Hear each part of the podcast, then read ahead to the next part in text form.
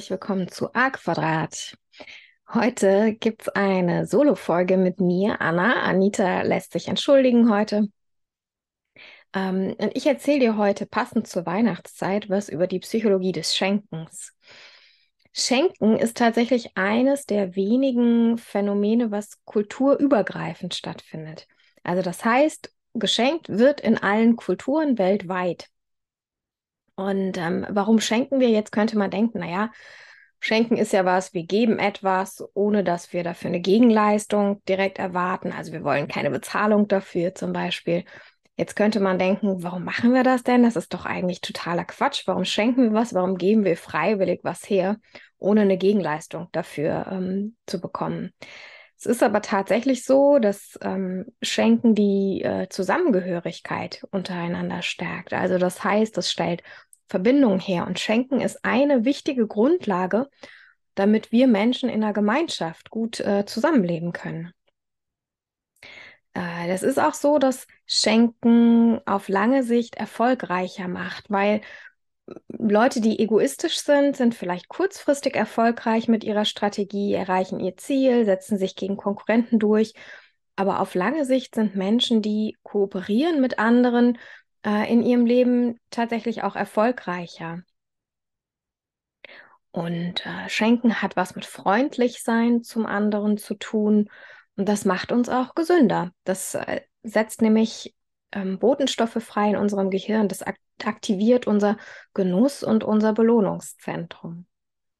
Also wir tun uns mit dem Schenken tatsächlich was Gutes.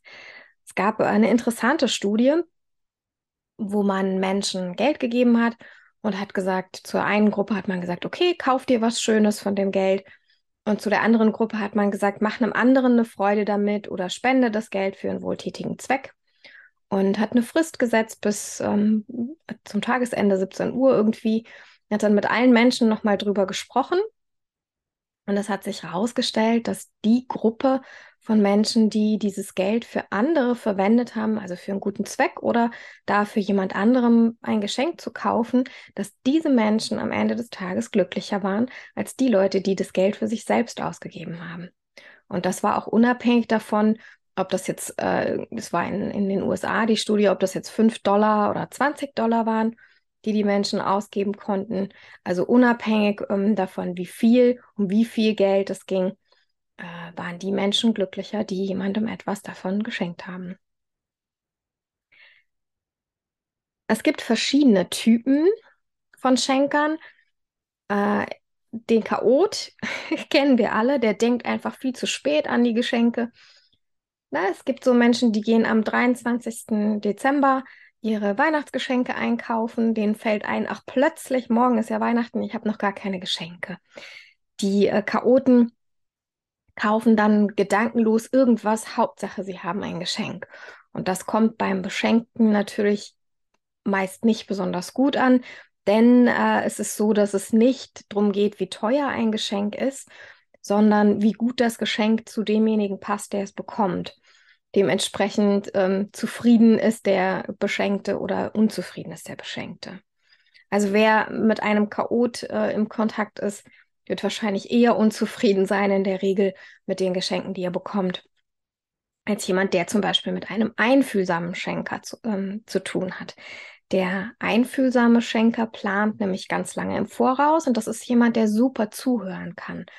Der hört zum Beispiel schon im Sommerurlaub, ähm, was für ein Cocktail der Lieblingscocktail ist und besorgt dann zu, passend zu Weihnachten alle Zutaten oder macht einen, äh, einen Gutschein für einen Cocktailkurs.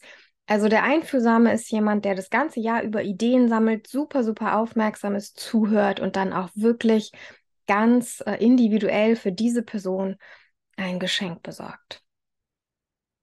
Es gibt den kreativen Schenker, der bastelt oder kreiert gerne selbst was.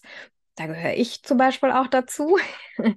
Beim ähm, kreativen Schenker hm, kann es manchmal passieren, dass das Geschenk ein bisschen zu einer Selbstdarstellung werden kann. Also da muss der Kreative ein bisschen aufpassen, dass es nicht nur darum geht, dass er sich mit dem Geschenk selbst verwirklicht und zeigt, wie toll er ist und was er alles kann und äh, macht, sondern dass er wirklich auch guckt, dass das Geschenk was er jetzt kreiert, gut zu demjenigen passt, dem er das schenkt. Es gibt den unsicheren Schenker, der weiß einfach überhaupt nicht, was er schenken soll. Und das sind dann Leute, die eher Geld schenken oder eher mal einen Gutschein schenken, weil sie sagen, boah, nee, ich habe irgendwie keine richtige Idee und bevor ich das Falsche besorge, gehe ich lieber auf Nummer sicher und kaufe einen Gutschein oder schenke Geld, was übrigens auch vollkommen in Ordnung ist. Oder auch zu fragen ist komplett in Ordnung.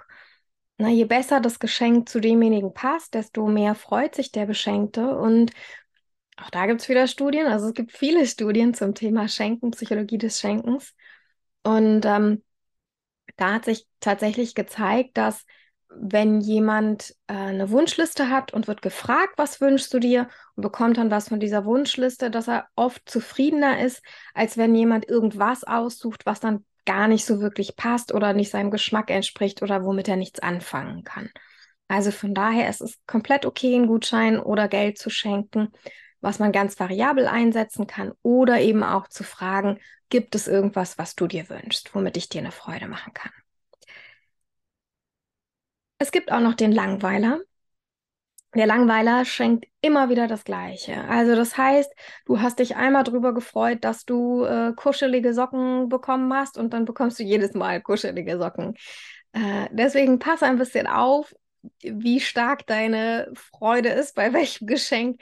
Ähm, wenn du äh, mit dem Langweiler in Kontakt bist, könnte es passieren, dass du dann die nächsten 15 Jahre immer wieder das gleiche Geschenk bekommst.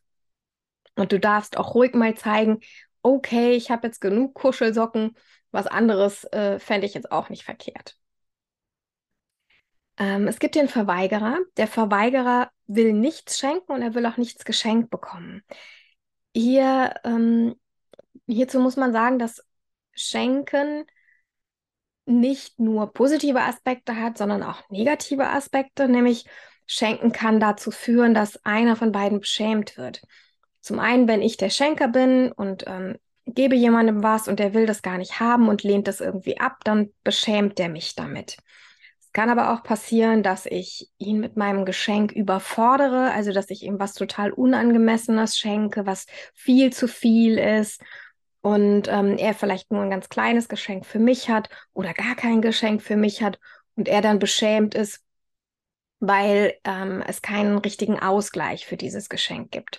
Weil wir bei Geschenken tatsächlich immer dazu streben, dass das Ganze ausgewogen ist. Und das ist, ja, deswegen entsteht so ein ewiger Kreislauf.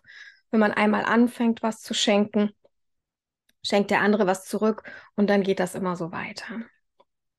Ja, beim Verweigerer kann es eben deswegen dazu führen, dass es Probleme in der Beziehung untereinander gibt, weil ähm, wenn einer sich verweigert und der andere ihm aber doch was schenkt, ist das eine unangenehme Situation für beide. Der Verweigerer denkt, ich wollte doch nichts haben und jetzt soll ich dem auch was schenken und ich will aber gar nicht. Und der andere denkt, hm, der weiß es gar nicht zu schätzen, dass ich ihm was schenke oder ich bin ihm nicht wichtig genug, dass er mir was schenkt. Es kann also ganz schön knirschen dann in der Beziehung. Es gibt auch noch den Strategen. Der Stratege verschenkt Dinge mit, äh, ja, von denen er quasi selber profitiert. Also weiß ich nicht, wenn er findet, der Partner kann nicht gut kochen, schenkt er ihm halt einen Kochkurs zum Beispiel. Ähm, und manchmal ist da drin auch ein Appell enthalten. Also nicht besonders schön wäre zum Beispiel, wenn man von seinem Partner einen Gutschein für ein Fitnesstraining geschenkt bekommt, weil der Partner denkt, naja, du lässt dich irgendwie ganz schön gehen, äh, du müsstest mal was für deine Fitness tun. Der letzte Schenktyp, den ich euch vorstellen will, ist der Protzer. Der Protzer beschämt andere dadurch, dass er eben übertrieben schenkt. Beim Schenken können Hierarchien entstehen und es kann dazu führen, dass man anfängt, sich gegenseitig zu überbieten, was dann auch durchaus zu Schwierigkeiten führen kann, wenn man sich das finanziell vielleicht gar nicht leisten kann. Ähm, das gab es irgendwie in, äh, in bestimmten Stämmen von Ureinwohnern äh, die quasi sich wahnsinnig teure Geschenke gemacht haben, die Stämme untereinander und ähm, dadurch dazu geführt haben, dass sie ruiniert waren. Also, na, die haben das teuerste geschenkt, was sie sich leisten konnten, nur damit der andere ihnen auch was ganz, ganz Teures schenken muss. Und ähm, ja, was er sich aber gar nicht leisten kann und wodurch er dann vielleicht sogar in den Ruin getrieben wird. Also die Stämme sind wirklich zum Teil in eine Pleite geschlittert dadurch. Ja, was man auch beim Schenken noch beachten sollte, ist, dass man ähm, beim Schenken nicht in Kategorien denkt. Also das heißt nicht denkt, naja, das ist äh, eine Frau, die mag irgendwie Blumen und Parfum und Pralinen und das ist ein Mann, der mag Technik und äh, Krawatte und Socken, mm, sondern dass man wirklich individuell guckt nach der Person. Was mag diese Person? Was hat die Person vielleicht für Hobbys? Was hat die für Vorlieben? Äh, isst die überhaupt Schokolade oder will die vielleicht auf ihre Figur achten? Mag die Blumen oder findet die Blumen vielleicht total blöd? Ähm, das heißt nicht in Kategorien denken, sondern wirklich individuelle Geschenke machen. Und da kann es nicht schaden, wenn man ein bisschen zuhört. Und man kann ja durchaus auch im Verlauf des Jahres, wenn man mal was aufschnappt, was der andere toll findet, sich das einfach aufschreiben. Man muss es ja nicht sofort besorgen. Es gibt äh, ein paradoxes Phänomen beim Schenken, äh, fand ich auch ganz spannend.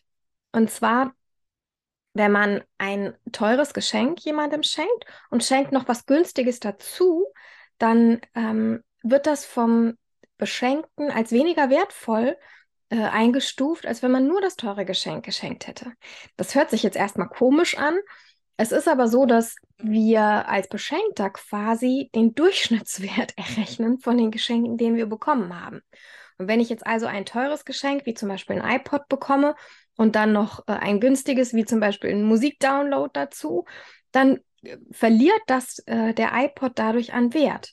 Wenn ich jetzt aber nur einen iPod geschenkt bekomme, dann ist der Wert für mich, ähm, würde ich den höher einstufen. Hört sich seltsam an, aber manchmal ist äh, unsere Psyche und die Funktion unserer Psyche auch nicht auf den ersten Blick nachvollziehbar.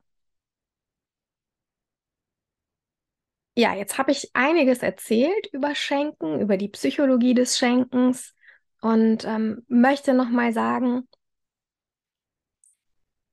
mit Geschenken können wir unsere Dankbarkeit ausdrücken. Wir können unsere Wertschätzung ausdrücken. Und es geht wirklich nicht darum, dass wir uns finanziell in mega Unkosten stürzen. Das ist für den Beschenkten gar nicht so wichtig, sondern es geht darum, dass wir einfach sagen, ey, ich habe mir Gedanken gemacht, du bist mir wichtig und du bist es mir wert. Und ich möchte dir das mit einer Aufmerksamkeit, mit einer kleinen Aufmerksamkeit zeigen. Lieber eine kleine Aufmerksamkeit als ein übertriebenes Geschenk, was den anderen vielleicht in eine unangenehme Situation bringt oder überfordert. Und sehr schön finde ich wirklich, dass ähm, ja Schenken auch den Schenker selbst glücklich macht. Das heißt, überlegt euch was, was ihr zu Weihnachten verschenken könnt. Überlegt euch Aufmerksamkeiten, kreiert was selbst, verschenkt vielleicht gemeinsame Erlebnisse und ihr werdet sehen, dass es euch auch glücklich macht, wenn der andere sich über sein Geschenk freut. Ja, damit bin ich am Ende mit meiner kurzen Solo-Folge zum Thema Psychologie des Schenkens.